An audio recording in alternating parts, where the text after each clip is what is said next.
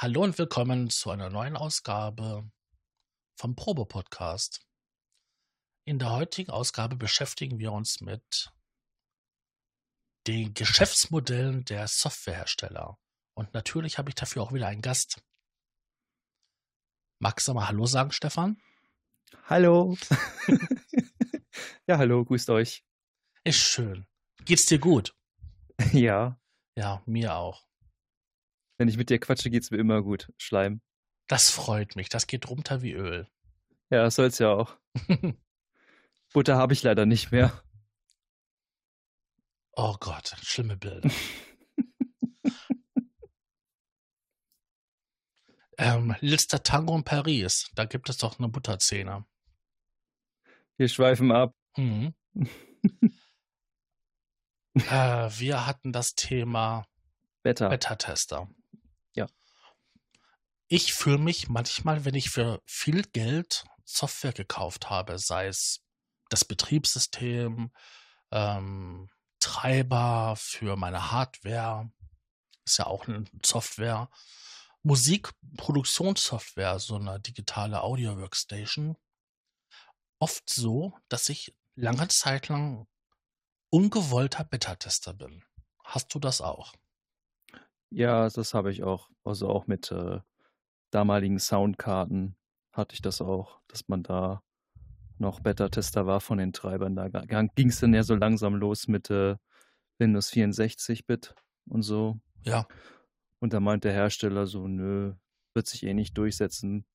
Und ja, war es dann sozusagen so Beta-Tester in diesem Programm. Obwohl da halt dickfett drauf stand auf dem Karton 64-Bit ready und es gab eigentlich nur Beta-Treiber. Richtig. Ich fühlte mich auch lange Zeit lang, was das anging, sehr vernachlässigt, weil gefühlt jede Woche kam eine neue Treiberversion raus und das hat nicht immer alles besser gemacht. Verschlimmbessert. Richtig. Gibt es da denn irgendwie so eine besondere Erfahrung, die dir so im Gedächtnis geblieben ist? Mhm, Cubase kann das ganz gut, Steinberg. ja, die machen das immer. Ich meine, wir, ist, ja. wir hatten in der letzten Ausgabe ja ähm, das Upgrade gehabt von, ähm, genau. von 9,5 auf 10. Und wir sind sicher, dass da noch einiges ähm, an Fehlern gefunden wird. Ja, da häufen sich noch die Fehler, denke ich. Oder die Bugs. Ja, du schaust ja regelmäßig bei denen aufs Forum rein. Ist da noch nichts aufgefallen? Ah, doch, da sind ein paar, aber ich habe das jetzt nicht weiter verfolgt, weil man möchte sich ja nicht immer konzentrieren auf, auf, auf andere, sondern auf sich selber irgendwo ein bisschen. Aber mir sind natürlich auch schon ein paar Fehler aufgefallen mit grafischer Oberfläche beim Export, dass dann auf einmal das Bild, die, die Schrift, der Schriftzug von den, was du exportieren möchtest, dann total mit so einem Strich verzogen wird, sodass du nichts mehr sehen kannst. Das geht dann zwar weg, wenn du einen Linksklick, Linksklick machst ja. auf, das, auf das Dialogfeld, dann ist es weg, aber das sind dann so Sachen. Hm. Das ist unschön. wobei ist da, wobei ja. da heißt es ja eigentlich, es soll ja an den Grafikkartentreiber liegen. Aber komischerweise ist das ja an keiner anderen Stelle, ne? Ähm, das waren kein Grafiktreiber, also es kann kein Grafiktreiberproblem sein, weil es ja die aktuellsten waren drauf. Mhm. Und äh, mittlerweile haben auch mehrere Leute dieses Problem gehabt. Schon. Und die haben das auch gepostet auf recording- recording.de. Eigentlich sollten wir mal mit denen eine Kooperation machen, ne? Ja, eigentlich schon. Und ähm, da gibt es auch echt äh, viele, die auch dieses Problem haben. Aber Hm. es ist, glaube ich, normal, gerade, wie heißt es immer so sch- schön, ähm, never play am Patch Day, ne? Richtig. Ähm, das ist ja aber, wenn du es so überlegst, Betriebssystem, die DHW, die Software-Synthesizer oder die, die anderen Plug äh, Effekt-Plugins und so. Wann soll man dann mal mit seinem Hobby oder mit seiner Arbeit anfangen? Ja, Du hast doch gefühlt dann mittlerweile jeden Tag von irgendjemandem ein Update. das stimmt. Also man muss da auch wirklich da mal so ein bisschen konsequent sein und dann sagen, never change running system. Richtig. Und äh, ja, es häufen, häufen sich natürlich irgendwann die Fehler, wenn da viel Müll draufkommt und viel Krempel. Man man macht da und macht dies und macht jenes und dann ist das zugemüllt, das System. Und dann häufen sich da wieder Fehler und so. Das kann natürlich dann auch am User liegen, aber ähm, nicht allzu oft ist das, also oft ist es ja auch so, dass es äh, einfach von den Herstellern auch einfach stumm geschwiegen wird. Manchmal hat man das Gefühl. Das habe ich aber auch ganz oft. Das ist, ist, ist jetzt vielleicht ein schlechtes Beispiel. Das ist jetzt, zieht sich jetzt auf ein Spiel. Zum Beispiel bei Sims 2. Beziehungsweise ja. so, sogar Sims 3. Sims 4 gibt es ja schon. Bei Sims 3 ist es so, da gibt es halt einen Bug, der halt äh, das, das staut sich irgendwann die ganze Zeit, was der Charakter macht und irgendwann führt das zum Absturz, weil das halt so viel Speicher frisst und ja. ähm, du kannst das nur mit einem Sheet aus, aushebeln. Also, berüchtigter Buffer Overrun. Ja, so und, äh, und dann noch so andere Sachen, die dann einfach dazu führen, die dann halt äh, nicht funktionieren oder oder so so Sachen wie in, in wie war das in SimCity, in dieses neuen SimCity, was rauskam, dass du, dass die Straßen total überfüllt waren, du konntest nicht mehr irgendwie irgendwo äh, hinfahren, hinfahren mit den Autos, die ja. da halt lang waren und so. Und haben sie dann irgendwie so ein Update rausgehauen, wo du dann mit Luftschiffen und so ein Kram machen konntest, aber damit war das Problem ja nicht behoben. Das hätte man sich vor Jahren nicht erlauben können, als es noch Richtig. nicht so diese einfache Update-Möglichkeit gab übers Internet. Oder ja. Cardbridges. Ich kann mich noch an Zeiten erinnern, wo äh, Firmen pleite gegangen sind, wenn sie ähm, eine Cardbridge verhauen haben. Ein massiver Spielfehler auf der Cardbridge war. Weil das konnte man ja nicht einfach so ändern. Ne, es war ja drauf, konntest keine Updates, da gab es, wie gesagt, ja alles nicht mit Up Updates, Möglichkeiten. Es war halt das fertige Produkt und heutzutage ist es echt so, dass dass viele Hersteller sich vielleicht auch so ein bisschen darauf ausruhen. Man möchte dir natürlich nichts unterstellen, aber man hat echt sehr oft das Gefühl, dass man denkt so, hm, ja, man kauft das Produkt, man erwartet das auch, dass es das kann und dann funktioniert das Feature nur halbwegs oder gar nicht oder nur so, so, so lala, ne? Das hätte ich mir auch gar nicht vorstellen können zur Zeit des C64 oder so. Wenn da Spiele auf den Markt kamen und es dann Updates gab zu dem Spiel, konnte noch nicht einmal jeder ähm, sich die Updates besorgen, weil wer hatte denn damals ein Modem oder kannte so eine Möglichkeit? Also musste man halt immer CDs kopieren oder Disketten kopieren und so die Verteilung abwarten. Das hat ja Ewigkeiten gedauert. Ja. Das war ja damals gar nicht auszudenken, ähm, dass solche Fehler passieren. Und heute ist das ja gang und gäbe. Das sind wahrscheinlich die neuen Features. Ach so, das sind Fehler, die als Features verkauft werden. Genau. Als Funktionserweiterung. Okay. Ja, genau. Das war zum Beispiel in, in Cubase, wenn man da mal zurückkommt, und zwar diese neue Funktion, wenn man dann F7 drückt, dann, das ist diese Offline-Processing, den haben sie ja auch neu gemacht. Mhm. Und da war es dann echt so, dass du, wenn du den Hall nicht vorher, also wenn du nicht die Länge eingestellt hast für dieses Event selber, dann hast du das Problem gehabt, dass der Hall nicht komplett darauf gerechnet werden konnte. Das heißt, er wurde dann einfach abgetrennt am Ende. Und normalerweise klingt der dann ja aus und das war. Richtig. Ziemlich, ich glaube, das, ich weiß nicht, ob sie das mittlerweile, ich habe das jetzt mir noch nicht weiter angeschaut. Ähm, das war früher auch ein Problem gewesen. Also ich kann mich noch an Zeiten erinnern, wo ähm, SX oder 5, da hast du das auch gehabt, wenn du ähm, rausgerendert hast und du hast genau am Trackende Schluss gemacht. Und da war noch eine Hallfahne oder so. Dann war die Hallfahne abgeschnitten gewesen. Und das, das, ist ja heute, das ist heute aber auch noch so. Das ist heute auch noch so. War das auch bei den, ähm, wie heißt das da, wenn du die einfrierst? Du meinst diese Freeze-Funktion? Genau. Ja, da musstest du das Event, das musst du, glaube ich, sogar heute noch äh, langziehen, das Event extra, damit das ähm, auch so rausgerendert wird, wie halt, also ein bisschen ähm, wie nennt man das? Vorlauf, noch ein bisschen Nachlauf hast, Nachlauf hast, damit das dann sozusagen ausklingen kann. Also ich mache das zumindest mittlerweile. Ist es, für mich ist es egal, ob ich jetzt, wenn ich meinen Lokator setze und da und da soll das rausrennen, dann mache ich immer einen gewissen Punkt länger, mhm. weil ich mir sage, hey, ein bisschen Abklingzeit, damit das wirklich schön ausklingt. Und ähm, das funktioniert mit der Methode, fahre ich eigentlich ganz gut so. Aber ja, ich weiß nicht, ob es da eine Möglichkeit gibt, das überhaupt umzusetzen. Ähm, ja, gibt es. Könntest du es ausfaden oder, oder so könntest du machen halt, ne? Ja, du kannst ja errechnen, wie lange die Haltzeiten sind. Ja, aber wer rechnet denn noch?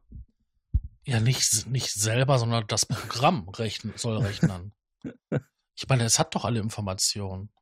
Ne, in dem Fall schon, ja. Aber ich denke mal, das ist dann wieder so eine Schnittstellenabhängigkeit, dass du äh, eine VST2 ist ja nicht so, der liefert nee. ja nicht so viel Informationen wie eine nee, VST3. Ist, genau, die ist nicht so kommunikationsfreudig.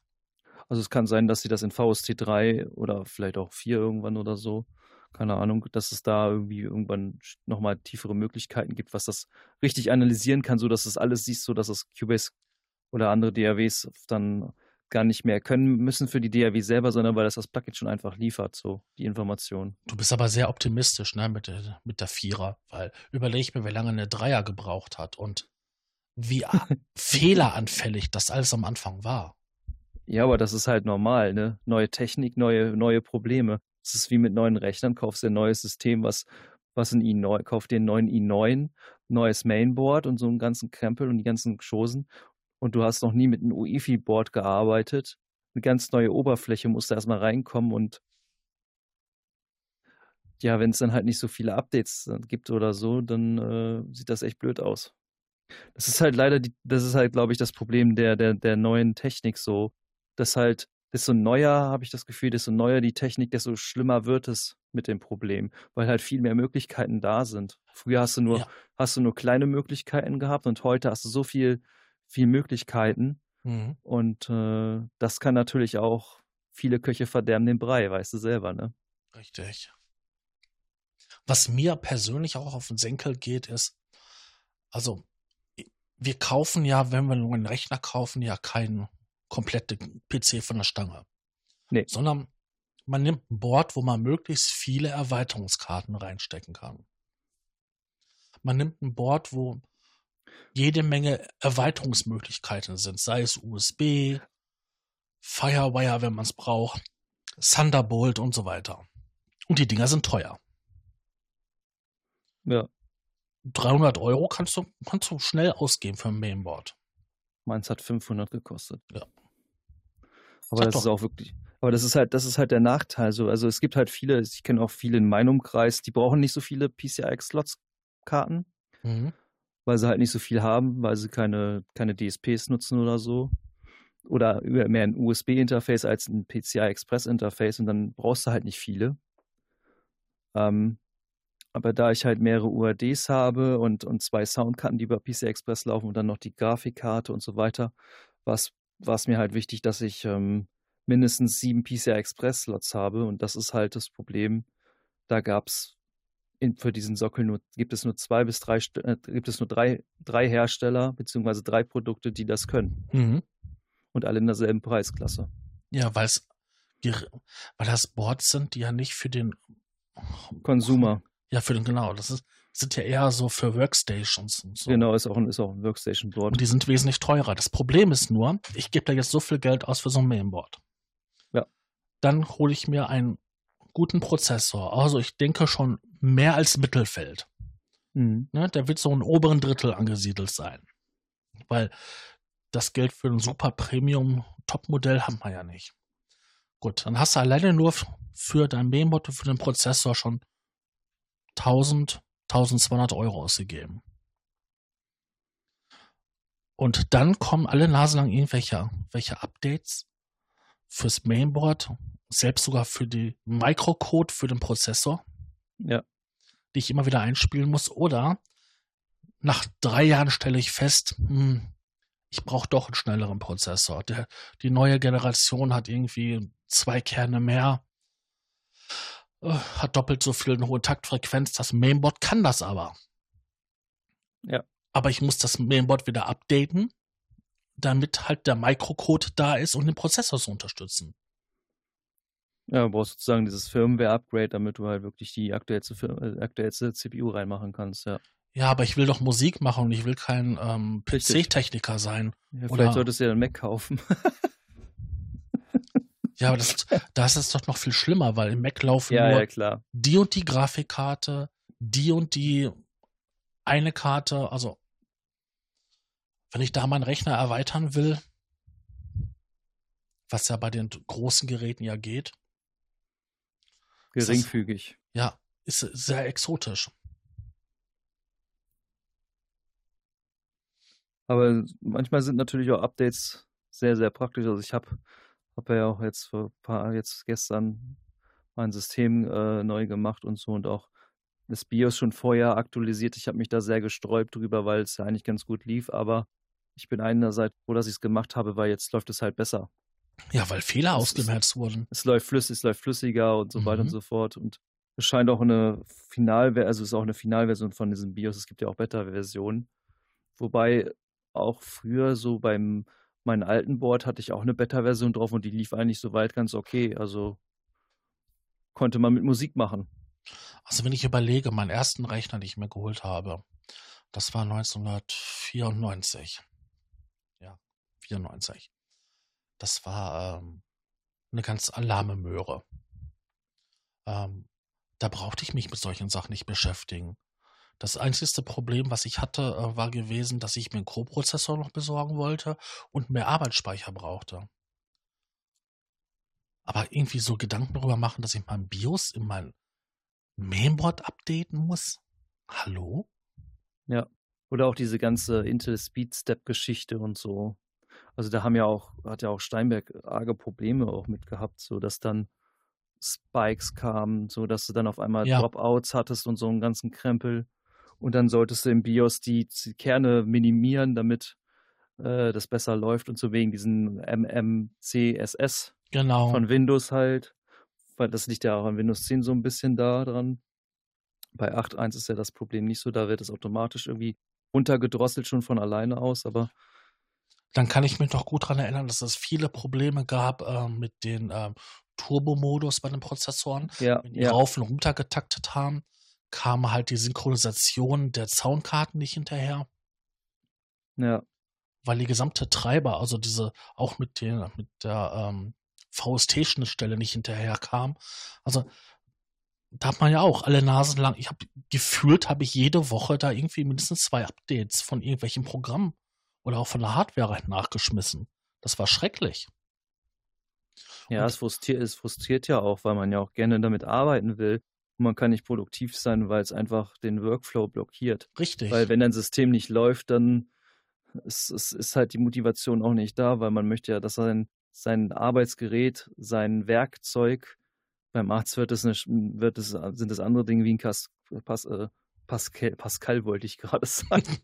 Skapell. Skapell, wie ein Skapell und das muss ja auch ähm, ein gutes Skalpell sein und kein, kein ein, also so, so ein, so ein Plastikskalpell oder so soll, müsste ja auch schon was Gutes sein, damit du vernünftig arbeiten kannst. Nur so kannst du dann ja auch so ein bisschen, äh, kannst ja auch dein Werkzeug vernünftig verwenden und das ist ja wichtig.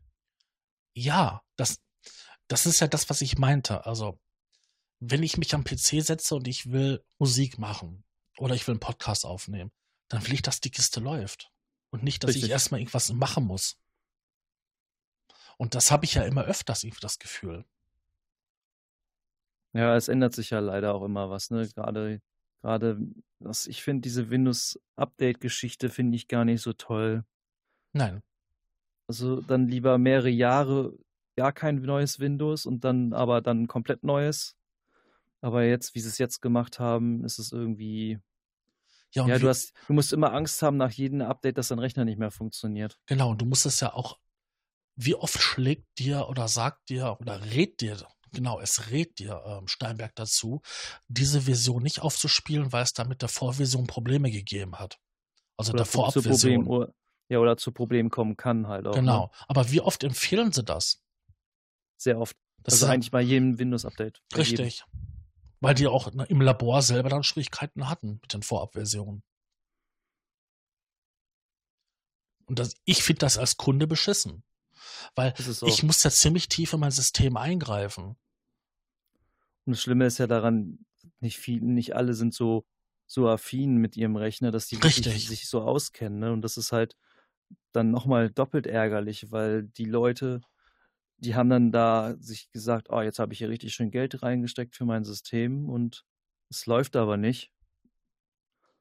Ja, und, ich, und der Kunde und der, und der Support vertröstet dich nur mit irgendwelchen Sachen und, und das ist dann halt irgendwie auch nicht so das Wahre. Ich meine, es gibt ja reine PC-Firmen, die ja, ähm, oder Computerfirmen, die PCs für spezielle Anwendungsfälle bauen. Also für Musiker, für Videoproduzenten, die dann alle so verschiedene ja, Besonderheiten aufweisen. Also besonders stabil, besonders ähm, ja, knackserfrei beim Audio oder auch ähm, besonders rechenintensiv beim Video bearbeiten. Und da gibt man viel Geld für aus. Weil die, Geräusch, die Rechner sind ja auch noch geräuschgedämpft, damit sie nicht stören in der Aufnahmesituation. Und da kannst du mal gerne mal 7.000 bis 8.000 Euro für einen PC ausgeben. Hm, es kommt natürlich auch immer darauf an, was du haben willst und was du brauchst, ne? Das muss man natürlich auch dazu sagen. Aber klar, du hast natürlich da den Vorteil, dass du jemanden zum Anscheißen hast, ne? Ja, du hast also, wenn da, also, also, wenn du da, wenn da was nicht läuft, dann könnt, kannst du denen da sagen, ey, Leute, mein Audio-PC, den ihr mir da geschickt habt, oder der macht Probleme, kommt da mal rüber, kommt, guck da mal drüber, was da los ist. Dann musst du dich nicht als Kunde kümmern und das ist natürlich, ähm, lassen die sich natürlich auch bezahlen, ne? Ja, gut, das hasse. Aber ich denke mir immer so, ähm, dieser Kundenkreis, der so einen Rechner kauft, die haben ja auch eine Erwartungshaltung. Richtig.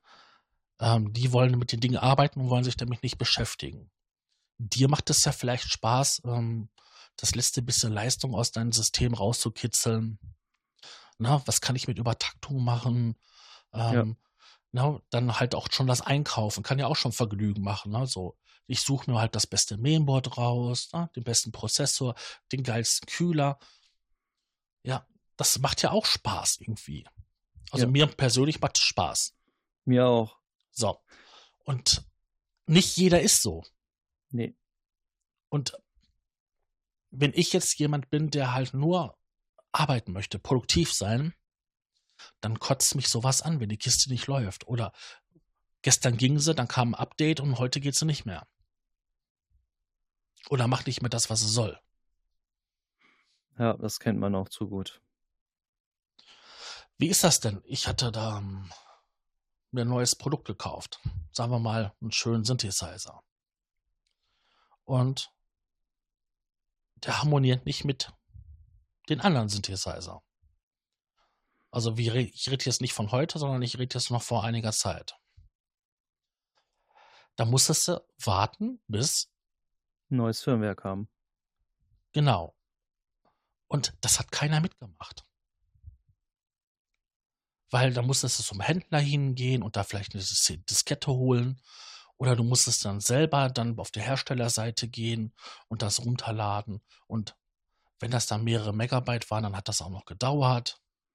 Wahrscheinlich ist es sogar sogar wahrscheinlich früher so gewesen. Ich meine, ich habe das früher ja nicht so mitbekommen, also zumindest nicht mit den Synthesizern. Wahrscheinlich sogar vielleicht sogar ein Mikrochip-Controller komplett ausgetauscht werden muss oder so. Ja, das könnte ja auch sein, ne? Das ist aber schon ganz lange her. Hm. Ähm, die anderen Geräte, konntest du alle per, ähm, per Software ähm, das, die Firmware updaten. Also zumindest über USB oder dann auch noch ein bisschen eher ging das auch über MIDI. Ja. Aber dann war das eine richtig kritische Sache. Also da muss es echt aufpassen. Na, ich habe immer Panik gekriegt, wenn ich, ich habe ja bei dem Beta-Programm mitgemacht beim, äh, oder bin noch auch noch drin bei MOOC Sub 37. Mhm. Und äh, ja, und wenn da lange irgendwie nichts passiert, dann kriegt man schon so ein bisschen Angst. Ja, vor allen Dingen, wenn das eine USB-Verbindung ist, da vertraut man ja mehr als irgendwie so eine MIDI-Verbindung. Zumindest geht es mir so. Dabei weiß ich eigentlich auch besser, dass die MIDI-Verbindung eigentlich sicherer ist. Ich könnte mir vorstellen, dass die MIDI-Verbindung stabiler ist. Ja, die ist sicherer, ja, definitiv. Aber sie ist halt auch langsamer, ne? Wesentlich langsamer. Das ist aber halt ähm, der Technik geschuldet. Ja. Aber wie oft kamen solche Situationen vor, dass man halt mal ein neues, eine neue Firmware ähm, flashen musste? Also ich kann bei einem Synthesizer, den ich mir gekauft habe, kam nach, äh, ich glaube, einem halben Jahr mal ein Update, aber es war auch ein Funktionsupdate. Also Erweiterungen und sowas. Mhm. Also jetzt nicht, dass keine Fehler behoben wurden, sondern, sondern halt neue Möglichkeiten. Features, neue Features hinzugekommen. Richtig. Ja. Ja. Dass der Apache, also dann hat man den, den Prozessor, der auf dem Board drauf ist, halt mehr ausgereizt. Der Apache wurde ja aufgemotzt und neue Muster und sowas eingespeichert. Und das war auch recht umfangreich. Ich glaube, das war irgendwie ähm, 10 Megabyte groß. Boah, das ist aber schon ziemlich groß, ne? Ja, das hat auch lange gedauert über, über MIDI. Na, ich weiß noch, dass es bei meinem Microboot, ähm, die haben äh, ziemliche Probleme gehabt mit ihrer Clock. mhm. Und die ist halt auch so ein bisschen aus den Fugen geraten, immer, bei den Sequencer zumindest. Und ähm, da haben sie dann auch einen Fix rausgebracht, ein Firmware-Update rausgebracht und seitdem funktioniert es eigentlich ganz gut. Ja, damit. aber sei doch mal ehrlich. So ein Gerät kauft man sich und will Spaß mit haben. Richtig. Und dann Aber hat man keinen Spaß. Und da muss man lange warten, bis ein, bis Ein bisschen Firmware kommt, ja. Ja. Oder man wird selbst tätig, ne? Wenn man es kann. Ja, aber wer will denn heutzutage, oder wer kann das denn eine Firmware selber schreiben? Also ich nicht. Aber es gibt ja Nerds. Ja, die gibt es wirklich. Aber Zum Beispiel bei den, bei den, bei den ähm, Behringer, diesen Federn-Dingern oder den, den, den mit den. Ähm, diese Controller meinst du? ja, ja Da die gibt du dann als, äh, als Sequenzer dann umbauen kann. äh, Genau. umba- um, Für die mit kannst. den ähm, Rotationen, aber Genau. Behringer BCR 2000. Ja, ja. genau. Deswegen ist auch der Gebrauchpreis für die Dinger ähm, abgegangen. Nach oben. Aber es gibt ja auch für andere Hardware ähm, alternative Betriebssysteme. Ich sag mal nur so MCP, ähm, Drumcomputer oder diese ähm, Sequenzer. Da gibt es auch eine alternative Software für. Nur zu den guten alten Zeiten musste man, man den Speicherbaustein wechseln. Und heute ähm, lädst du dann halt ein neues Flash rein. Ja, das meinte ich ja vorhin, dass man halt den Baustein halt wechseln muss, ne? Mhm. Wenn du Glück hast, sogar. wenn du Glück hast, ist er gesockelt. Wenn du Pech hast, ist er gelötet. Ja, dann hast du richtig, dann darfst du es erst an den Hersteller wieder schicken. Dann ist dein Gerät drei, vier Wochen nicht da. Ja, dann ging es auch schon schnell, ne? Stell dir mal vor, du hast so eine exotische Firma, die dann ähm, nur in Japan ist. Dann muss das Ding erstmal bis nach Japan geschickt werden. Ja, das ist dann sehr ärgerlich. Aber sowas, sowas gibt es ja eigentlich so gut wie gar nicht. Was? Also, dass man ähm, keine Möglichkeit gibt, außer ähm, wirklich an der Hardware umzudoktoren, ähm, die Betriebsumgebung ähm, von dem Gerät zu verändern. Nee, Hm. das geht doch gar nicht mehr. Das macht doch keiner mehr. Das ist doch viel zu teuer. Na, ist der Aufwand auch viel zu groß wahrscheinlich für. Aber das sind dann alles so Punkte, die mich wirklich ärgern, wenn ich halt hingehe will und will Musik machen. Das fängt doch schon damit an, wenn du so ein Keyboard hast. Da ist ein Bug drin. Dann macht das doch keine Freude mehr. Stell mal vor, du hast so ein 0 auf 15 Entertainer-Keyboard mit Begleitautomatik und sonst was. Und jedes Mal, wenn er jetzt ähm, seine vier, vier, fünf Takte durchgegangen ist und fängt wieder von vorne an, ja, ähm, fehlt dir ein bisschen Zeit. Ne? Der, der schneidet den halben Takt weg oder so. Ja, das wird Ja. dich doch ankotzen. Da kannst du doch nichts mit machen. Das stimmt. Kannst du doch nicht mal mit üben. Oder auf der Bühne stehen. Geht nicht. Ist ein Feature. Ist ein Feature. Keiner kann mehr drauf tanzen. Ja, das ist ein Feature, das ist der, der, der Break, das Break-Feature Feature ist das dann. Achso, wir machen aus dem Vierviertel ein Dreiviertel, ne? Ja, genau. ja, ist doch was. Ist doch Ja. toll. Aber das habe ich zum Glück noch nicht gehabt, so bei meinen Geräten. So. Also manchmal habe ich das, äh, dass manchmal so eine Stimme weggenommen wird, ne? So, so eine Duophon-Stimme, so. Mhm. Zumindest beim MOOC ab und zu mal so oder auch beim, beim, bei, beim Xenophon habe ich das auch ab und zu mal, dass dann da, dir so eine Stimme geklaut wird, so manchmal. Nicht immer, aber Meinst du jetzt nach einem Update oder? Äh... Nee, nach dem, wenn du selber spielst, Ach, wenn, wenn du spielst. Hm. Das ist so ein bisschen so, als würde, würde er diese Note verschlucken. Ich meine, du kannst ja den, den Sub 37 in, du, in Paramode, Do-Mode verschicken, mhm. sodass du halt zwei Tasten spielen kannst und da verschluckt er sich so ein bisschen. Das war vor dem Firmware noch schlimmer. Mittlerweile hat sich das schon gebessert. Aber ich glaube, richtig gefixt haben sie es erst in den, in den Sub, 7, äh, Subsegment 37. Das war auch schon echt hart, ne? Was ja. kostet so ein, ähm, oder was hat der damals gekostet? Der kostet heute noch 1,5 und so viel hat er auch gekostet. Super. Viel Geld dafür, dass noch ein Fehler drin ist, ne? Ja. Ich meine, dass der Noten verschluckt ist, finde ich hart. Sollte eigentlich nicht passieren, vor allem nicht bei so einer Firma. Nee. Hast du denn mal irgendwann mal etwas gehabt, so softwaretechnisch oder so, wo du, wo du dir gedacht hast, wie kann man sowas nur auf den Markt schmeißen? Steinberg Cubase. Gut. Ich hätte ehrlich gesagt, hätte ich auch schon gedacht, dass wir jetzt knapp eine Woche nachdem das ähm, Update ja draußen ist, schon ähm, wesentlich mehr Fehlermeldungen hätten. Ja, also ist eigentlich ist es recht äh, überschaulich eigentlich so, wenn man das sich überlegt. So. Also das war bei anderen, ähm, war das wesentlich schlimmer. Also wenn ich dran denke, wie, was damals los war bei den ähm, Neuner. Bei sieben. Bei sieben. Bei, bei sieben, bei das sieben. war ja wohl richtig krass. Ja, da haben sie ja den kompletten Mixer, die Mixerkonsole ja komplett auseinandergenommen und neu gemacht.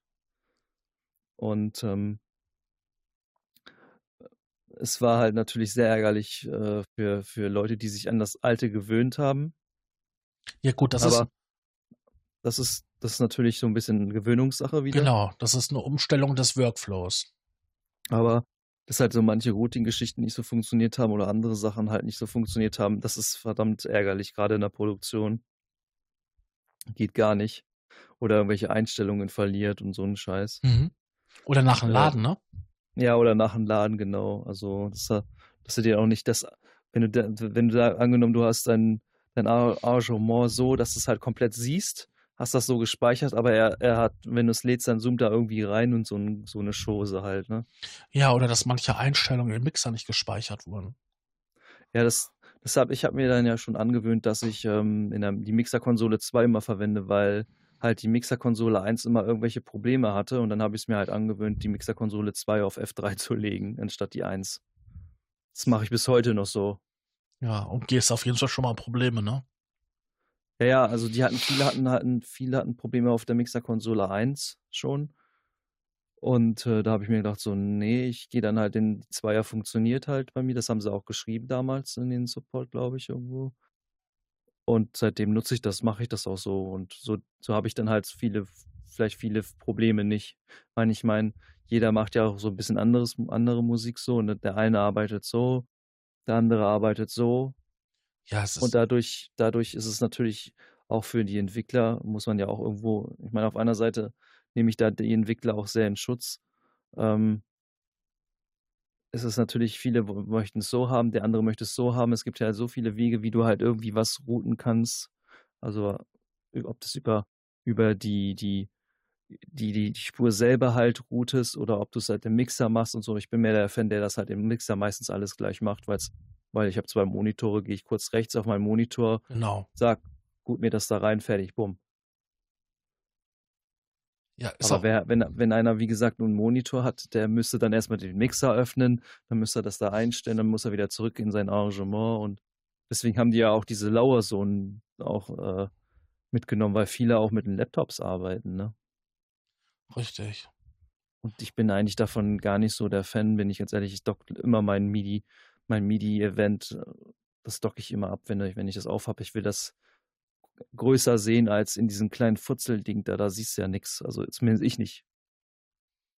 Nee, Platz brauchst du. Du brauchst Platz ja. beim, beim Arrangement und beim Produzieren. Deswegen ja. sind ja auch diese riesigen Monitore ähm, sehr beliebt da. Nicht nur bei Gamern. Nee, nicht nur bei Gamern. Oder man hat ganz viele Monitore. Ja, um nochmal zurückzukommen wegen der Mixer-Konsole. Wie gesagt, da waren halt echt viele Fehler. Aber mittlerweile haben sie sehr, sehr viel verbessert und auch neue Funktionen natürlich auch reingebracht. Wobei ich mir halt immer sage, Leute, bevor ihr neue Funktionen macht, macht es doch so, dass es dass erstmal das Grundgerüst richtig läuft, ohne dass jetzt neue Funktionen kommen. Ich meine, klar, auf einer Seite wollen sie den Usern mittlerweile auch, weil sie es vielleicht auch irgendwie ein bisschen müssen, äh, Funktionen reinmachen, damit äh, der Verkaufswert wieder da ist Ja. oder so, keine Ahnung, ne? So Features so ein bisschen anpreisen, dass das funktioniert und bli und bla und blub.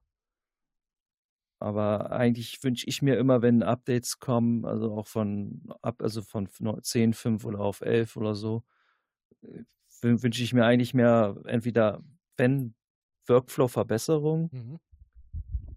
Und halt, wenn es halt nicht keine so Workflow-Verbesserung gibt, dann wenigstens Stabilität ähm, oder eine vernünftige Funktionalität, damit es einfach stabil und rund läuft. Ich brauche da nicht irgendwie einen zigtausendsten Synthesizer, der da noch dazugeworfen wird oder so, der dann wieder irgendwelche Probleme macht. Ist, oder wie die, die, die, die Track, diese Sampler-Track-Spur, die hat am Anfang auch Probleme gemacht, dass da hast du was reingezogen und dann hast du es nicht abspielen können. Ja, das stimmt. Da kann ich mich auch noch gut dran erinnern. Ähm, was mir auch ähm, wichtig wäre, anstatt irgendwelche ähm, neuen Sample Libraries oder sonst was dabei zu legen. Das sind ja nette, nette ähm, Gimmicks. Gimmick, ne? Oder Goodies, wie man so schön Ja. sagt. Ähm, wenn ich dann schon hingehe und so viel Geld in der Hand nehme und jedes kostet ja normal halt sein Geld. Was hast du jetzt bezahlt fürs 10? Das waren 99,90. Also ein Hunderter. Ja, Ähm, da- erwarte ich dann halt ähm, gewisse Stabilität. Und ich hatte Ja. jetzt nicht das geupdatet, sondern ich hatte jetzt zum ähm, Black Friday mir ähm, Wavelab geupdatet und dort sind einfach ein paar Fehler aufgetreten.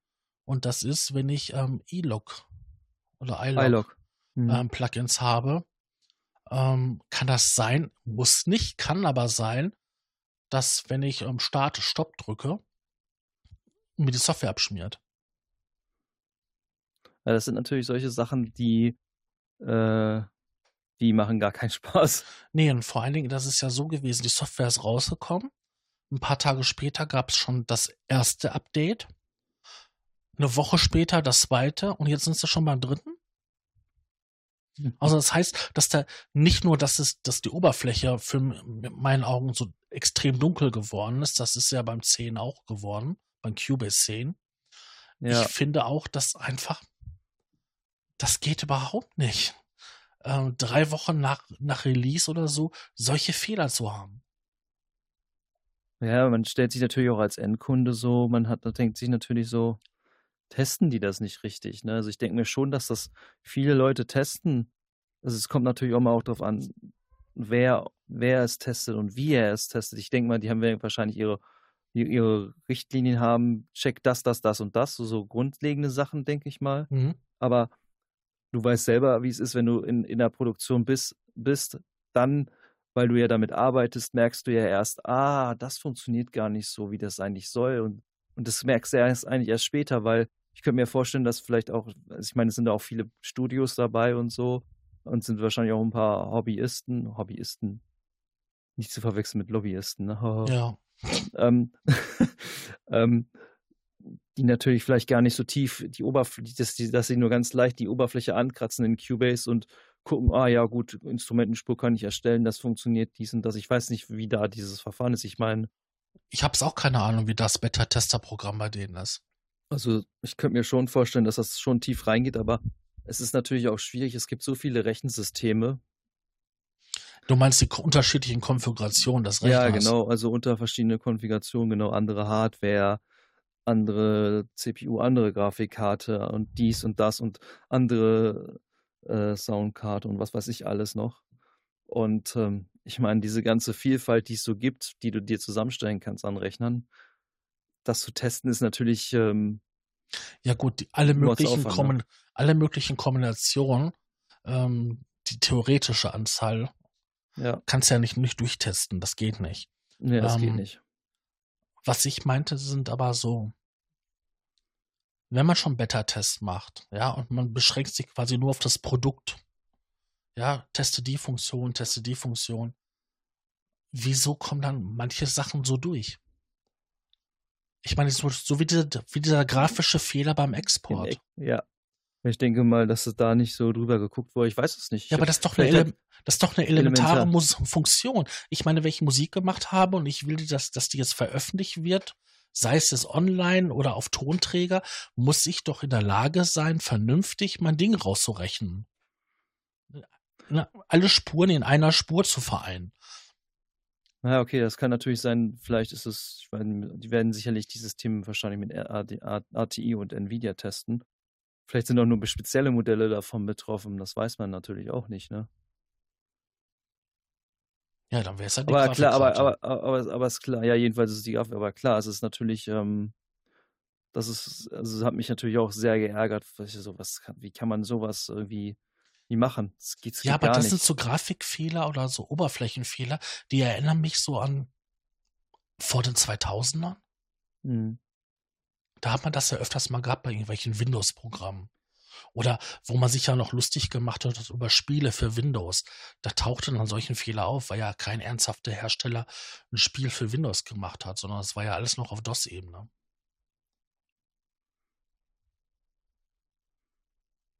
Ja, es ist, ich, ich weiß, ich, man kann natürlich, ich weiß nicht, was ich da groß weiter sagen soll. Es ist halt echt schwierig, so auf einer Seite bin ich als Kunde natürlich angepisst, aber letztendlich kannst du ja auch nichts machen. Du kannst höchstens eins machen und das Produkt nicht kaufen.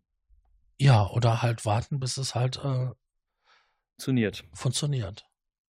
Und das ist ja das, was viele machen. Ja, es, ja viele warten mittlerweile auch. Ja. Wie viele, wie viele Windows-Updates hast du schon ja mal auf später verschoben? Wie lange kannst du das bei Windows? Drei Monate? Du kannst es länger machen. Also ich habe ähm, mach, mach das immer mit einem Tool. Ja, mit einem Tool, aber du kannst das ja auch so herauszögern. Aber da geht nur eine gewisse Zeit. Naja, und mit dem Tool kann ich es halt für mich unbestimmte Zeit.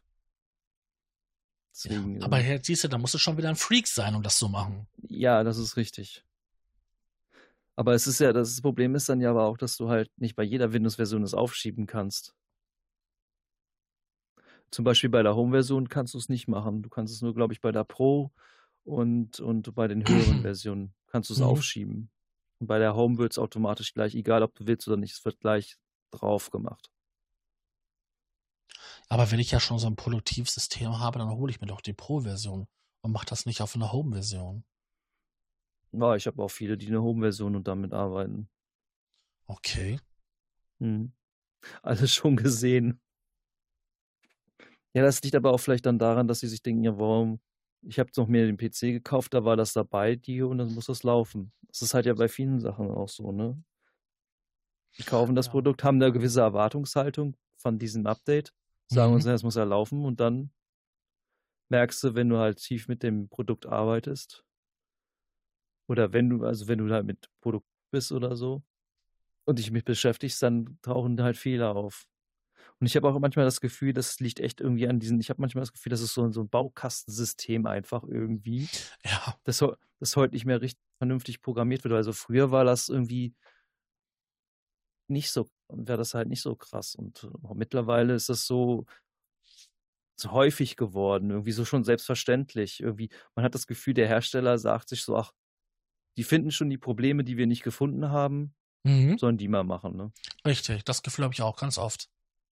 Und das, das zieht sich ja durch alle Produktgruppen durch.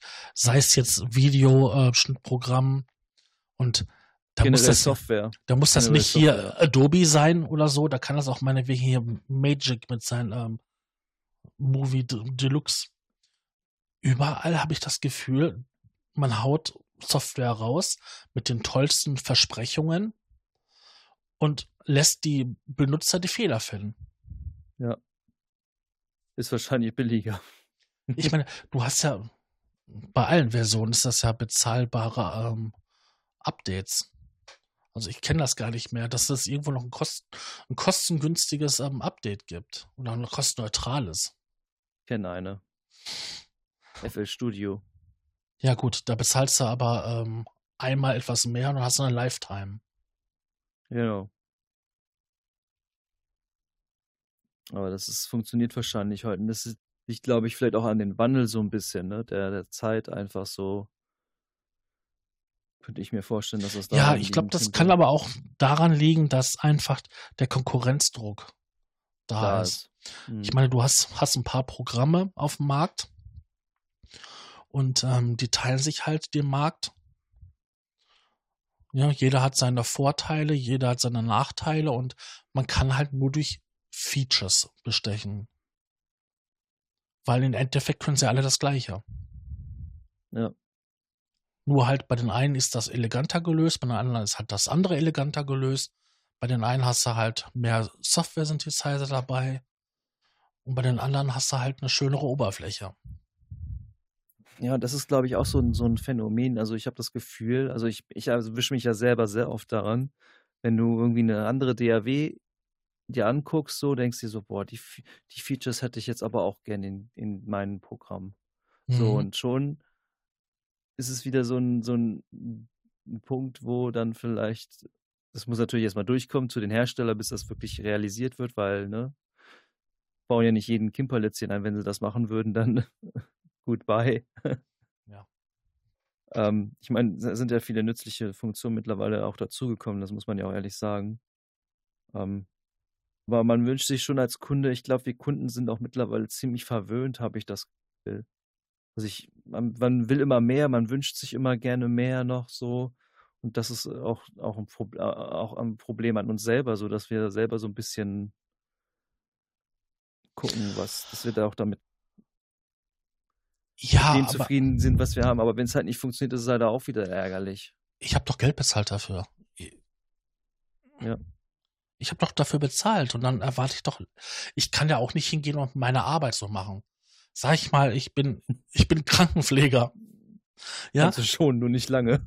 Ja, dann, und ich pflege die Leute so, wie ich halt meine Software bekomme von, von gewissen Herstellern. Dann beschwert sich der, der Patient aber ganz schnell oder ähm, ich bin ganz schnell meinen Job los. Nur der Unterschied ist, dass du mit lebendem Lebewesen arbeitest und nicht mit toter Software. Ja. Schön, dass das erkannt hat. Ich ja. habe manchmal, hab manchmal das Gefühl, dass die Leute da den Unterschied auch nicht mehr machen. Aber du weißt doch, worauf ich hinaus will. Ja. Ich kann doch nicht in der freien Wirtschaft so arbeiten, wie, wie, wie manche Hersteller es machen.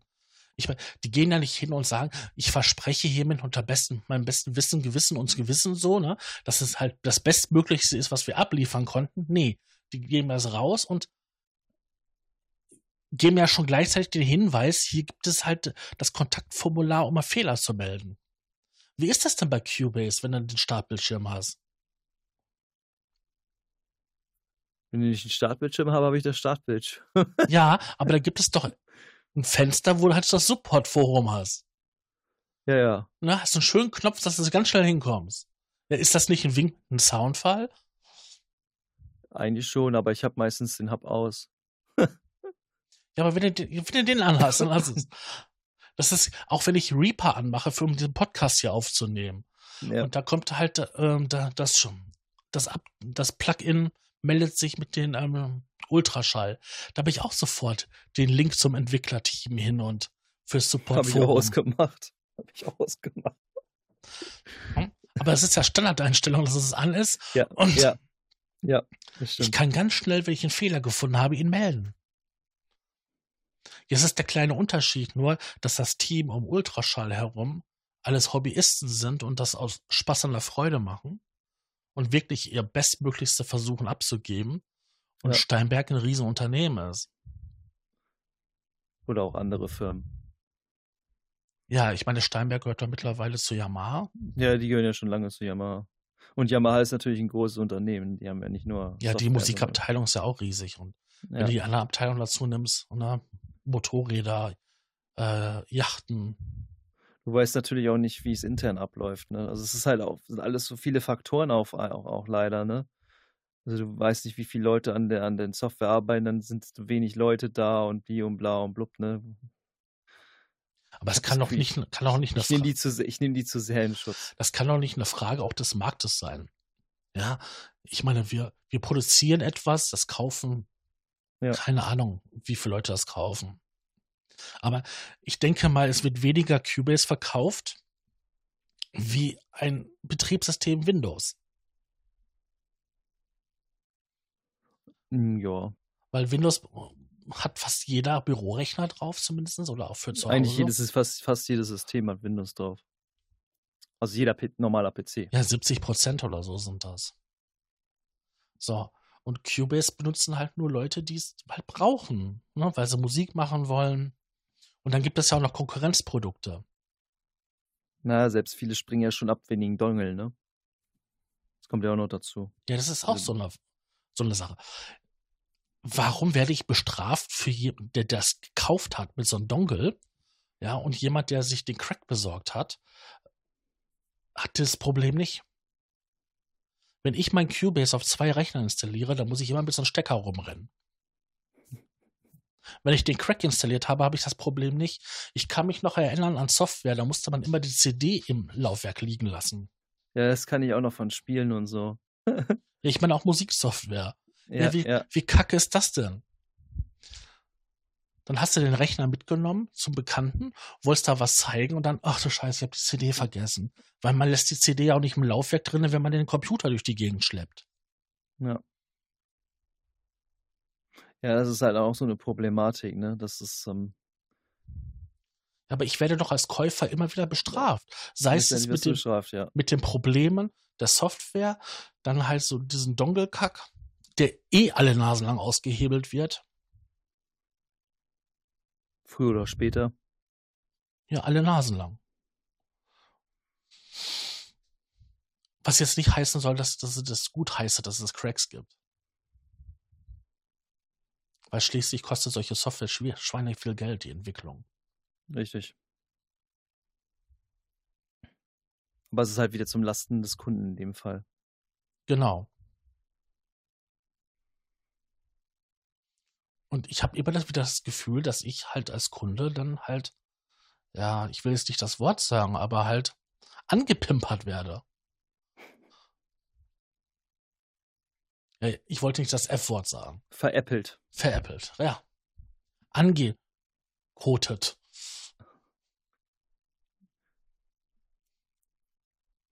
Verarscht. Ja. Du sagst es. So meinst du es, ne? Ja, ich bin doch immer der Angeschmierte. ja, es ist halt echt, ist halt echt, echt, echt blöd. Das ist echt ein schwierig, auch ein echt schwieriges Thema, finde ich. Ähm, und ich glaube auch, es wird immer, immer Beta-Tests geben und es wird mittlerweile, denke ich, ja, aber das sind bezahlte, also ja. unbezahlte, weil ich bin der Käufer und teste für die Firma unbezahlt. Und ich weiß gar nicht, kann man das eigentlich in Rechnung stellen? Nee, das, das geht leider. Nein. Das ist dann schon bei der Terms of Use wird das ausgeschlossen. Garantiert. Ja, hm, ja das stimmt. Kannst du recht haben. Es ist, ja. Wer liest sich denn diese Dinger denn durch am Anfang der Installation? Da machst du einen Haken hin und dann weiter. Ja, weil du eigentlich, eigentlich damit spielen willst und arbeiten willst. Ja, ich meine, wenn du Musik machst oder so, das spielst du ja auch auf, weil du spielst ja mit den Einstellungen und den. Und dann findest du ja diese Fehler. Ja, weil, du dich ja, weil du dich ja kreativ damit beschäftigst. Richtig, und das ist ja genau, was ich meine. Halt, du findest es halt deswegen und ich glaube, glaube einfach, dass es vielleicht auch daran liegt, dass, dass es nur oberflächlich getestet wird. Vielleicht nur so ein paar neue Sachen einfach nur so oberflächlich. Ja, aber früher ging das doch auch. Früher konnten, wurde hat man doch Produkte auf den Markt gebracht, die halt zu Ende gedacht waren, ausgetestet, ausgereift waren. Und heute habe ich das Gefühl, es wird halbfertige Software auf den Markt geschmissen, die voller Fehler ist. Ja, damit sie mit dir später noch mehr Geld aus der Tasche ziehen können. Warum gibt es denn mittlerweile 0,5er Updates? Ah, gab es die nicht früher auch schon? Ja, aber das waren kostenlose. Weil dann irgendwelche. Ja, stimmt, die haben das, genau, die haben das, glaube ich, erst seit Studio, äh, seit fünf haben die das, glaube ich, eingeführt. Ne? Bei, bei, bei Vierer war es noch nicht so. Ich glaube, bei vier war es noch nicht der Fall. Ich bin ja erst seit vier dabei. Mhm. Und ich glaube, bei fünf war das erst mit, wurde dann so langsam äh, immer Geld bezahlen musstest für die Zwischenupdates. Ja, das Aber das Problem ist, das Problem ist aber eigentlich, glaube ich, auch da liegt echt daran, dass das die Leute dann, ja, die haben wahrscheinlich Tests damit gemacht, haben es probiert, ob sie damit durchkommen und die Kunden akzeptieren das, die kaufen es dann und ja, das letztendlich müssten wir als Kunde, müssten wir dann sagen, eigentlich alle, nee, wir holen das Produkt uns jetzt nicht. Wir wollen eine vernünftige, stabile Version haben, die wirklich funktioniert, aber das funktioniert nicht bei der Menge. nein, die Leute sagen sich ja auch, ich möchte gerne das Neueste haben. Ja, das Weil kommt halt noch dazu. jedes Mal dann ja auch neue Spielsachen drin sind.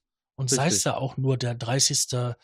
Software-Synthesizer, der irgendwelche Samples abfeuert. Oder neue Samples drin sind einfach nur. Ja, genau, eine neue Library. Und dann haben sie grafisch noch die Oberfläche ein bisschen geändert. Aber alles, was dahinter ist, ist das Gleiche.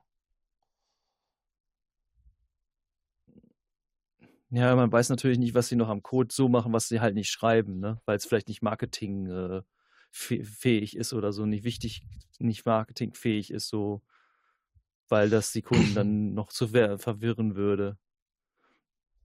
Also ich finde schon, dass die so ein bisschen am Code haben die schon was gemacht, dass das halt Du meinst bei Cubase jetzt selber. Ja, jetzt werden bei sie garantiert Cubase, was am Code gemacht haben. Ja, ja, also da, also ich habe bis jetzt auch, auch bei der Installation und gemacht und so, nee, bis jetzt alles gar kein Neu, äh, kein, kein Bluescreen hab, gar nichts. Das lief bis jetzt alles ohne Probleme. Also ich weiß, dass ich damals mit, mit dem Virus TI, da hatte ich richtig Probleme mit, da ist mir das Cubase dann öfters mal abgeschmiert. Und bis jetzt, ich habe das gestern installiert, alles butterweich. Mhm. Das ist, ist es, vielleicht haben sie da auch was verbessert auch. Und du kennst ja auch mein, mein Routing-Problem und so, was ich da teilweise hatte, das ist bis jetzt auch so weit weg. Ähm, Ja, ich meine, wenn du mit einem mit einem Virus TI, einen Synthesizer, ähm, einbindest, ist er sowieso mit seiner ähm, Schnittstelle und USB-Integration schon ein bisschen tricky. ja, das geht sehr, sehr tief im System rein. Genau. Und da, die hatten ja auch lange Zeit lang Probleme gehabt, ähm, das rund zu kriegen, dass es läuft. Und da sind ja so viele drüber sauer gewesen, weil sie, ich weiß gar nicht, was der neu gekostet hat. Vor allen Dingen beim Einser waren ja diese Mas- Probleme massiv. Und da kamen sich alle vor wie Beta-Tester. Ne, kaufen dafür 2000 Euro einen Synthesizer und äh, können den mit der Funktion nicht nutzen.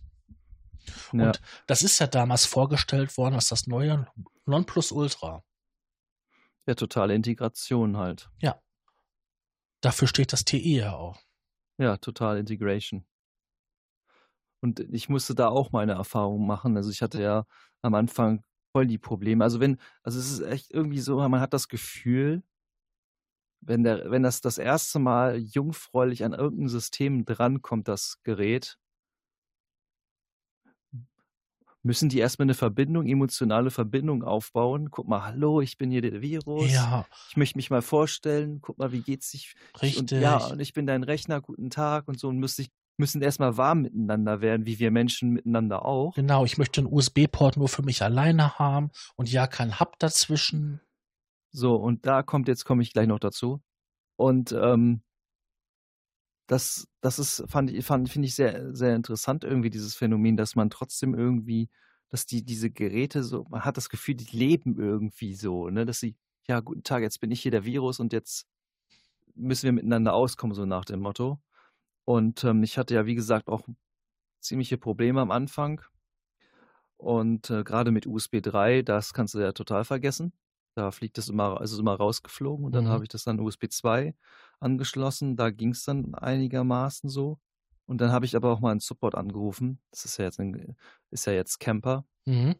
Und ähm, die haben halt auch gesagt, ähm, dass es äh, mittlerweile auch so ist, äh, bei den Macs zum Beispiel. Ähm, früher haben sie ja immer empf- empfohlen, keine Hubs zu verwenden. Mittlerweile revidieren sie das, weil es liegt daran, dass halt manche Mainboards einen gewissen Chipsatz haben, Ja. was der, was der Virus nicht, nicht kann. Das verträgt sich nicht. Das ist ne, wie Hund, Katz und Maus. So, Auch ne? schön. Und, ähm, und da gibt es aber Hubs, die haben halt einen gewissen Chipsatz und, und damit funktioniert es. Und das ist bei Mac ist es halt so, auf, also zumindest hat mir das der, der so erzählt beim, beim Support, äh, ist es so, dass halt, ich meine, der Mac selber hat ja schon nicht so viele Schnittstellen. Nee, das haben sie eingespart, ganz schön. Genau. Und weil sie es halt einsparen, läuft das auch eigentlich schon intern. Der Chip ist eigentlich intern schon ein USB-Hub. Okay. Das wissen viele gar nicht. Das ist eigentlich schon intern, dieser Chip ist eigentlich schon sozusagen ein USB-Hub-Controller halt. Und ähm, dadurch ähm, revidiert sich ja einmal diese, diese Geschichte mit diesen USB-Hubs, weil auch das bei Windows teilweise der, der Fall ist halt, so weil die manche Chipsatz, manche, manche haben den Ars Media Chipsatz, manche haben den äh, Texas Instruments Chipsatz, Richtig. manche haben, manche haben äh, den, den, den, ähm, wie gibt, wie heißen die andere noch von USB 3?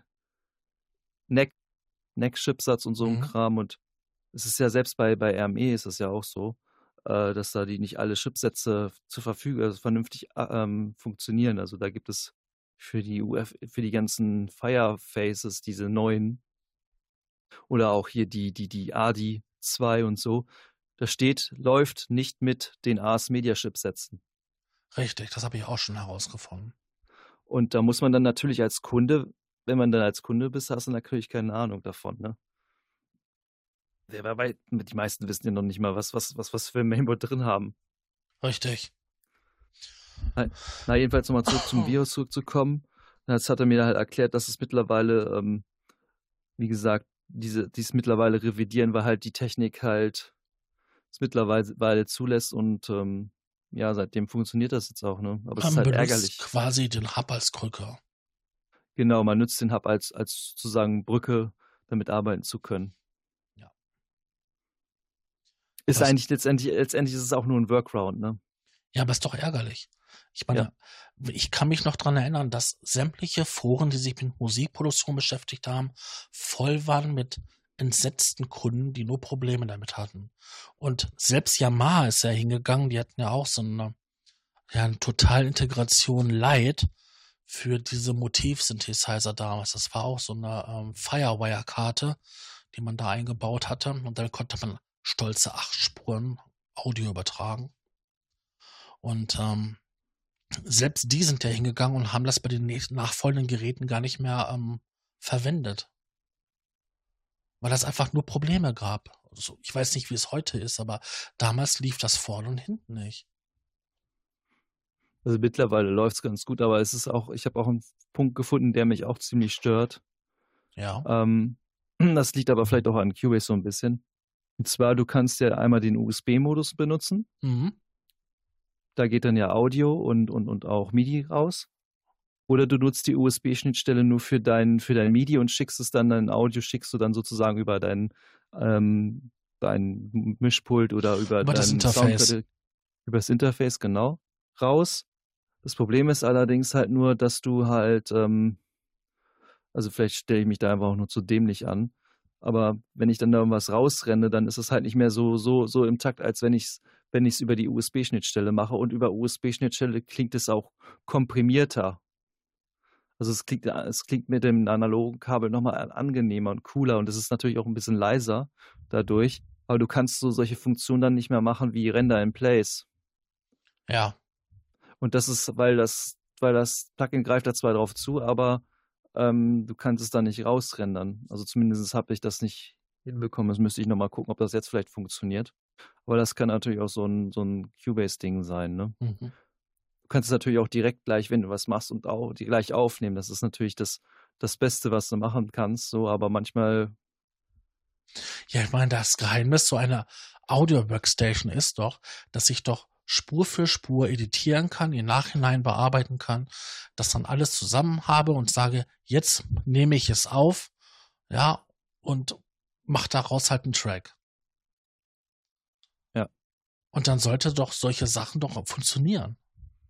Ja. Und nicht, das ist eine versprochene Funktion und die funktioniert nicht. na, das ist halt das, was ich halt doof finde. Ich würde auch am liebsten eigentlich, würde ich nur diese Software nutzen, Ja. damit ich den halt kontrollieren kann einfach, aber das geht halt nicht, weil du brauchst dafür USB, weil über MIDI geht die ja nicht, die Software. Und das ist halt wieder so ein Punkt, wo ich mir sage, so, boah, warum? Ich meine, okay, MIDI gibt nicht so viel MIDI- MIDI-Daten durch, ne? Wie bei Mhm. USB. Und das ist halt, finde ich, so ein bisschen schade, weil die Software hat natürlich die Möglichkeit, noch ein bisschen tiefer in, das, in, in, in in den Virus zu gehen und findest halt schneller die Einstellungen. Ja. Und das ist halt schade, dass das halt nur über USB geht und nicht über MIDI. Das ist halt echt schade. Aber vielleicht will man einfach wieder viel zu viel. Nee, du willst nur das, was dir versprochen wurde. Versprochen wurde dir das doch.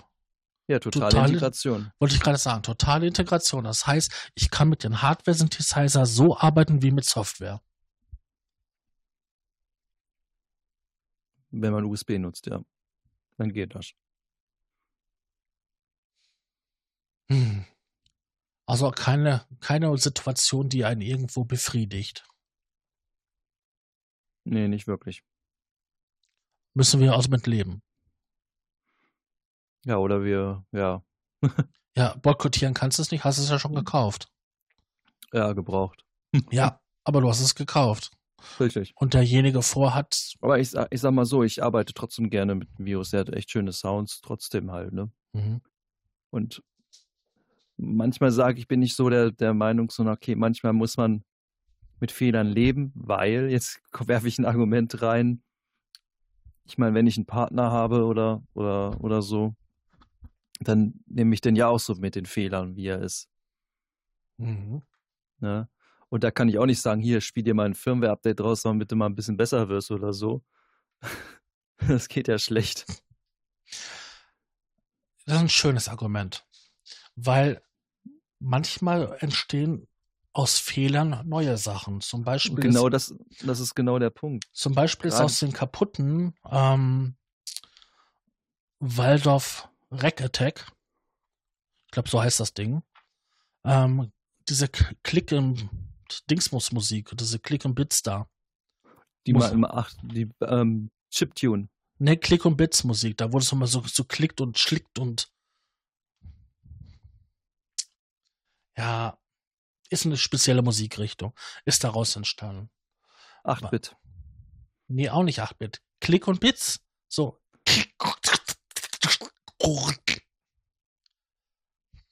Hört sich an für mich wie Chiptune. Gut. Auf jeden Fall ist diese Musikrichtung daraus entstanden, weil das Mainboard von den ähm, Rack Attack, was ein analoger Synthesizer ist, aber mit einem Controller hatte halt einen Platinenbruch und dann sind dann halt zufällig irgendwelche Spannungen gekrochen und haben halt diesen Sound so kaputt gemacht. Das waren halt Geklicke und sowas alles. Mhm. Ja, Das hatte, hat auch ein Freund von mir, der hat noch einen, ähm, alten MS-20, den, diesen alten noch. mhm. Und äh, da ist der Filter auch so ein bisschen kaputt. Und, und ähm, dadurch hast du total coole Sachen teilweise auch rausgekriegt aus dem Ding. Das macht es dann natürlich auch wieder einzigartig, ne?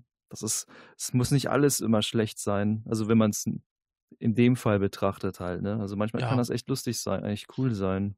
Ich wollte aber auf den Punkt hinaus, dass du, wenn du mit Fehlern leben musst, Ja, überlegst du dir ja neue Arbeitsweisen, wie ich halt diesen Fehler vermeiden kann oder umgehen kann. Und so, Ja, entstehen, so entstehen halt immer wieder neue Sachen. Ja, das beste Beispiel ist wie mit meinem Xenophon, was halt MIDI-Clock total für den Arsch ist. Das kannst du da total vergessen. Da brauchst du eine richtige Clock für, sonst funktioniert das nicht. Timingmäßig, weil das halt im Groove selbst eine Temposchwankung drin hat. Und dadurch halt dieser ganze Groove aus dem, aus dem ganzen Takt rauskommt. Ja, das ist auch ein einzelner äh, Beta-Test, ne, der Kauf. Ja, ja. Aber ich mag das Gerät trotzdem, weil das klingt total cool. So. Und ja. Ja, ich kann mich noch dran erinnern, wo der rauskam. Das war wirklich ähm, ein interessantes Gerät. Aber Ja, da. Das Problem haben alle, ne? Ich kenne keinen, der das Gerät hat und nicht dieses, diese Geschwindigkeitsschwankungen haben. Also ich kenne halt echt wenige, die, die überhaupt dieses Gerät besitzen.